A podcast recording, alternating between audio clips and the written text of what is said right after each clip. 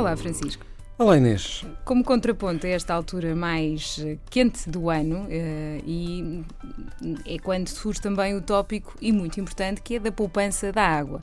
Um dos recursos mais, mais importantes, devemos preservar ao longo de todo o ano, mas nesta altura uh, destacamos alguns cuidados extra. Sim, porque estamos realmente num, num, num ano onde a precipitação tem sido muito fraca uhum. e por isso nós temos grande parte do território a atravessar uma, uma seca já extrema e, e por isso mesmo importa olhar para as poupanças que nós conseguimos fazer dentro e fora de casa. Tal e qual. E, e por isso vale a pena, se calhar, lembrar, fazer, aqui lembrar aqueles habituais uh, conselhos. As boas práticas, tal e qual. Uh, dentro de casa, vamos começar pela cozinha, instalar torneiras economizadoras. Não se esqueça que, para além desta boa prática ambiental, estará, estará também a poupar na sua carteira cerca de 40% do, uh, do valor que já despende atualmente, se ainda não tem estas torneiras. Mas também utilizar a menor quantidade de água possível para cozinhar os alimentos, uh, uhum. utilizando vapor ou panela de pressão. E, uh, por último, para fechar aqui esta zona da casa, uh, utilizar a carga completa e, sempre que possível, programas ecológicos nas máquinas de lavar roupa e de lavar louça. Passo para ti a casa de banho. É, muito obrigado. Nada, era essa.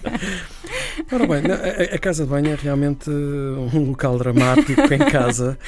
Para ti, estou a ver que tem um especial drama. Não, porque, porque tudo somado são muitos, muitos litros.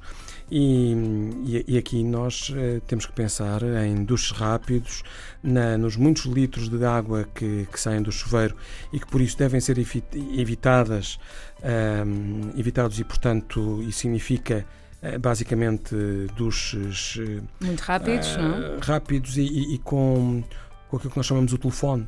Sim, do, do, sim, sim. Do, do, chuveiro, portanto, mais eficiente, ou seja, claro. com entrada de ar e, e com consumo menor.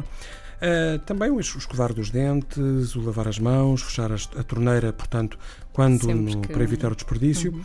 e o autocolismo, que é realmente o, o, o, grande consumidor a par do duche, onde nós uh, devemos procurar regulá-lo para limitar os volumes da, a descarga. E agora pomos o pé fora de casa, vamos para o exterior. E aqui uh, vale a pena relembrar algumas boas práticas, porque incrível que pareça, ainda vemos muitas pessoas a fazer, a regar nas horas de maior calor. Portanto, uhum. aqui a intenção é mesmo a contrária. Portanto, devemos regar nas horas de menor calor, portanto, quando está o ar mais fresco, portanto, logo no início da manhã ou no final do dia. E, e optar, Olha, de preferência, e, diz e, e, já agora dizer-te, e, e, regar de forma comedida. Sim, não precisa de ser uh, quantidade. Eu, eu, eu, eu, outro dia, num vi um local gerido por um município, que não vou dizer o nome, okay. uh, mas uh, tiveram a regar uhum. relva durante uma hora e 15 minutos durante a manhã a, a, a relva quase que se afogava. É? Claro.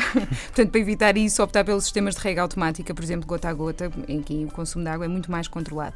Mas também a lavagem de, de veículos, substituir a mangueira pelo método Balde e do PAN. Estamos a falar de uma poupança, às vezes, no, na casa uh, dos 90%, e, e, evitar lavar os espaços exteriores de forma excessiva, bastando varrer. Se tem piscina, deixo esta para ti. Bem, uh, aqui, aqui a questão é, é realmente tentar perder um, a menor quantidade de água possível que com, com, com, o calor se vai embora com a evaporação. Portanto, fica aqui um conjunto de práticas que deixamos para si para poupar água e o nosso ambiente, que agradece.